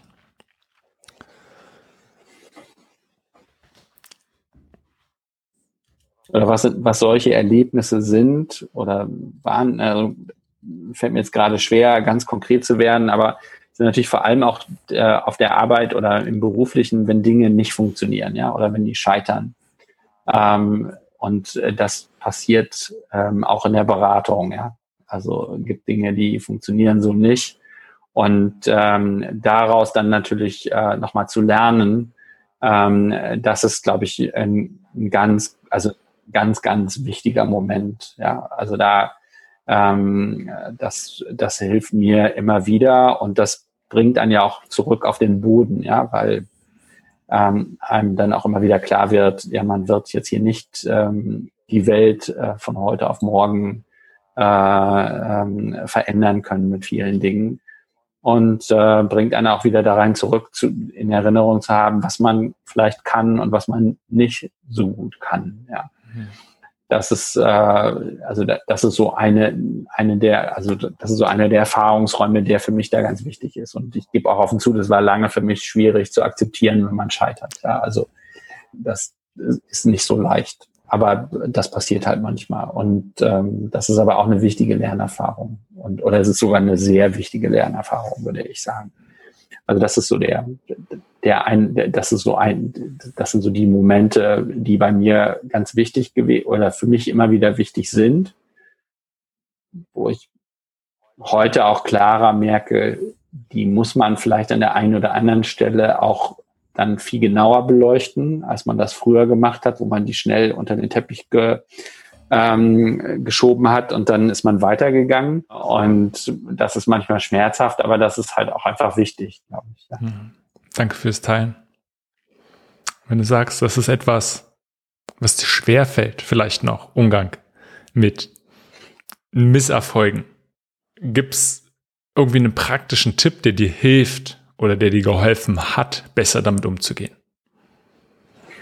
Also für mich ist das ganz wichtig, mit, äh, meinen, äh, mit meinen Kolleginnen und Kollegen und meinem Geschäftspartner und so über diese Dinge dann auch zu reden und da voranzukommen und sich eben dem zu stellen. Wie gesagt, früher war das auch nicht so leicht, aber das merke ich heute immer mehr, ähm, da dann schon in die Analyse zu gehen und zu reflektieren. Ja, also das ist, äh, das ist da spielt für mich da eine ganz, ganz wichtige Rolle. Und das, was da auch eine wichtige Rolle ist, und das ist wirklich nicht leicht, dann auch insbesondere, wenn es etwas zu tun hat mit Kunden, mit denen man zusammengearbeitet oder so, dann auch sehr offen auf die zuzugehen und auch zu sagen, das ist jetzt nicht so gelaufen, wie Sie sich das vorgestellt haben und wie wir uns das vorgestellt haben. Und wie kommen wir da jetzt weiter? Also das ist eine andere Sache, die da ganz wichtig ist. Hm. Das ist nicht leicht, ne, weil das natürlich auch, das hat ja auch Konsequenzen. Und ähm, aber ich glaube, das ist wichtig. Für mich ist ja da schon wieder sehr stark dieser Aspekt des Lernens auch einfach zu akzeptieren. Fehler und Misserfolge sind wesentlicher und einfach sehr, sehr wichtiger Bestandteil, um zu lernen. Sind eine Chance, um zu mhm. lernen. Mhm. Und bringen oft einfach viel weiter, gerade im Nachhinein dann. Um, ähm, ja, einfach. Und alleine dieses immer wieder zu akzeptieren, sich bewusst zu machen, hilft mir ja. zumindest sehr stark. Nee, das kann ich, das geht mir genauso, ja. Aber das, auch da muss man ja hinkommen. Da muss man eine gewisse Offenheit für haben. Definitiv. Michael, wenn wir jetzt so langsam uns dem Ende neigen, gibt es noch ein Thema, wo du sagst, das ist zu kurz gekommen? Da haben wir nicht, sind wir nicht tief genug reingegangen oder etwas, wo du sagst, das möchtest du komplett nochmal mit reinbringen? Nee, Im Moment nicht. Also ich finde, wir haben wunderbar ähm, ein wenig über das Buch geredet, über meine Arbeit über mich und äh, wir haben sogar über die Wohnzimmerspende gesprochen. okay, dann zu, zum Abschluss vielleicht noch, und, und da gibt es auch wieder mehrere Sachen, ich überlege gerade, wo wir am besten reingehen können. Vielleicht nochmal den Aspekt der Bildung. Weil ich habe den Eindruck, das ist was, was du, wo du dich lange mit beschäftigt hast, wo du gesagt hast, es ist dir wichtig und du hast ja auch schon gesagt, du warst seit längerer Zeit einfach auch den Schüleraustausch. Ähm, und, und damit warst du einfach, das Thema beschäftigt dich über viele, viele Jahre jetzt schon. Mhm. Und diesen Aspekt, man kann Bildung grundsätzlich klar verändern und was da alles zusammenhängt. Eine Sache, ich glaube, das Fass machen wir jetzt nicht auf, aber allein diesen, dieser Ansatz zu sagen, wenn wir nachhaltig etwas verändern wollen, zu gucken, lass uns bei den jungen Leuten anfangen.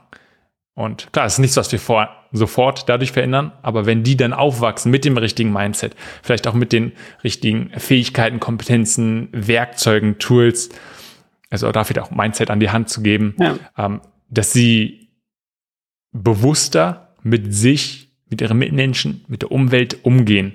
Ähm, ja, aber was denkst du? Ich glaube, das ist auch was, was viele machen. Spontan fällt mir Ashoka ein, einen großen Fokus ja. drauf legen. Genau, aber das ist ja heute, sind wir da ja Gott sei Dank ein bisschen weiter, ne? wenn man sich die ähm, 21st Century Skills der OECD anguckt, ne? Ähm, wo dann immer äh, im Economist heißt es dann immer ähm, das Papier eines äh, Rich Country Think Tanks, äh, dann, ähm, dann zeigt das ja, dass wir heute viel weit, wir sind ja bei den Bildungsthemen habe ich immer den Eindruck, äh, das ist alles kein Erkenntnisproblem. Ja, wir wissen eigentlich, wie gute Schule aussehen könnte, wie Schule aussehen kann, die ähm, dafür sorgt, dass äh, junge Menschen vor allem in ihrer Neugierde gefördert werden, in den Fähigkeiten gefördert werden, mit Komplexität umzugehen, kommunizieren zu können. All diesen, also das ist ja immer mehr in den Mittelpunkt schon gerückt, ne, dass es diese Kompetenzen sind, die es eigentlich ausmachen. Ähm, und trotzdem bewegt sich halt natürlich diese, so, so ein Bildungssystem eben sehr langsam und Schritt für Schritt und Lehrer für Lehrer, Schüler, Lehrerin für Lehrerin, Schülerin für Schülerin, Schüler für Schüler. Und ähm, zeigt halt immer wieder, wie viel Geduld man haben muss. Und dann kommt Covid und auf einmal können alle digitale Bildung. Ja. Und manche können es natürlich auch nicht, ne? das ist schon klar. Aber ähm, allein, äh, was wir auf einmal wissen darüber, dass exploratives Lernen äh, sehr wohl geht und äh, man äh, den Schülerinnen und Schülern ähm, auch eben Aufgaben mitgeben kann und sowas und die, die auch toll machen und so, so eine großartige Erkenntnis. Ne? Und ich weiß natürlich um all die Probleme, dass äh, diejenigen, die in dieser Zeit keine Eltern haben, die sie unterstützen, dass das schwieriger ist und dass es da sicherlich ein Riesenthema äh, wie ähm, junge, also Kinder und Jugendliche mit ähm, in, aus sozial schwierigen Hintergründen da jetzt klarkommen werden, ja, wie man das alles aufholen wird und so. Aber generell hat ja dieser extreme Moment gezeigt, dass manche Dinge möglich sind. Und hoffentlich bleiben sie, ja. Und das, und da steht, da ist ja dann auch wieder Hoffnung, ja. Also das System kann sich verändern und es kann sich anpassen. Und ähm, schauen wir mal, was dann noch so alles passieren kann. Hm. Ja, wie auch da äh, sehr, sehr spannend für mich einerseits, wie man wieder sieht, wie wichtig es ist, in diesen, oder wenn man sieht, dass es Momente gibt, wo sich doch auf einmal was verändert, was sich wirklich hartnäckig sonst dagegen weigert oder wirklich extrem zäh ist, dann zu gucken und zu probieren, zu verstehen zumindest diesen Mechanismus dahinter, welche Aspekte ähm, führen dazu, dass sich doch etwas verändert, wo wir auch wieder dabei sind, dieses Zuhören, dieses erste Verständnis ja. für das System, für das Problem zu bekommen ähm, und dann einfach zu lernen, zu gucken, okay, was sind die wirklich die Hebel oder was sind wirklich, was ist die Systematik dahinter, um sowas zu verändern. Ansonsten, äh, was ich auch mehr gespannt daraus finde, zu sagen, es reicht nicht, wenn man will und es reicht vor allem auch nicht zu wissen, wie es geht. Absolut nicht auf gesellschaftlicher Ebene äh, und am besten hat jeder auf persönlicher Ebene gemerkt auch schon. Ne? Äh, man möchte ja. und man weiß theoretisch, wie man sich zum Beispiel ernähren sollte. Man weiß theoretisch, dass wenn man Sport macht, äh, sich gesund ernährt, dass man dann gut abnehmen kann. Aber diese Umsetzung ist wirklich zu tun, eine ganz andere Welt. Und das Gleiche gilt halt genauso auch für Organisation und vor allem für, ja, gesellschaftlich, einfach auf verschiedenen Ebenen. Das ist im Übrigen eine mit der spannendsten Fragen. Ne? Also wie, wie, wie, wie komme ich eigentlich zu Verhaltensveränderungen? Ne? Also wie, wie, wie bei uns als Individuen und natürlich dann auch als Gesellschaft. Ne? Hm, ja. Das ist schon, äh, das bleibt das geht so ein bisschen zurück zu den, zu, den großen Fragen, die du mich einmal zwischendurch äh, mich gefragt, danach gefragt hast. Das ist wahrscheinlich eine der wirklich auch ganz großen Fragen. Ja? Also wie komme ich zu diesen Verhaltensveränderungen ähm, im Kleinen wie im Großen? Das ist schon und das ist ja auch interessant, auch da. Ne? Covid-19 hat ja nochmal gezeigt, wie schnell wir Verhalten verändern können auch wenn es uns auferzwungen worden ist, natürlich zu einem großen Maße. Aber trotzdem haben es ja viele Leute respektiert. Und ähm, das finde ich schon auch bemerkenswert. Ja, also, und es hat uns ja zumindestens, äh, wenn man so einigen Untersuchungen glauben kann, auch echt geholfen in der Situation. Aber das finde ich schon spannend, wie, wie das dann doch auch möglich ist. Ne? Wieder der besondere Moment und der führt zu etwas. Also dieses, da bleibt ja immer wieder dran hängen, ja, dieses, Windows of Opportunity, wie das so schön im Englischen heißt, das ist schon ein besonderes, ja, was durch sich durch Zeit und sowas ergibt. Momente. Definitiv, bin total bei dir. Und ich glaube, es ist ein guter Punkt, um es abzuschließen. Also, Michael, ja, mir hat sehr Spaß gemacht. Danke, dass du mir Einblick gegeben hast Einerseits in dem, was du tust, vielleicht wie du es tust, welche Herausforderungen du hast, vor allem auch was dich persönlich so bewegt, beschäftigt. Also danke fürs Gespräch. Danke dir, Simon, für die Zeit. Das war echt spannend. Danke. Für die Zeit. Das war echt spannend. Danke. Das war Changemaker. Links zu erwähnten Ressourcen dieser Folge findest du in den Show Notes oder unter www.changemakerpodcast.de. Falls du diesen Podcast noch nicht abonniert hast, hole dies jetzt unbedingt nach, damit du keine Folge mehr verpasst. Bis zur nächsten Folge.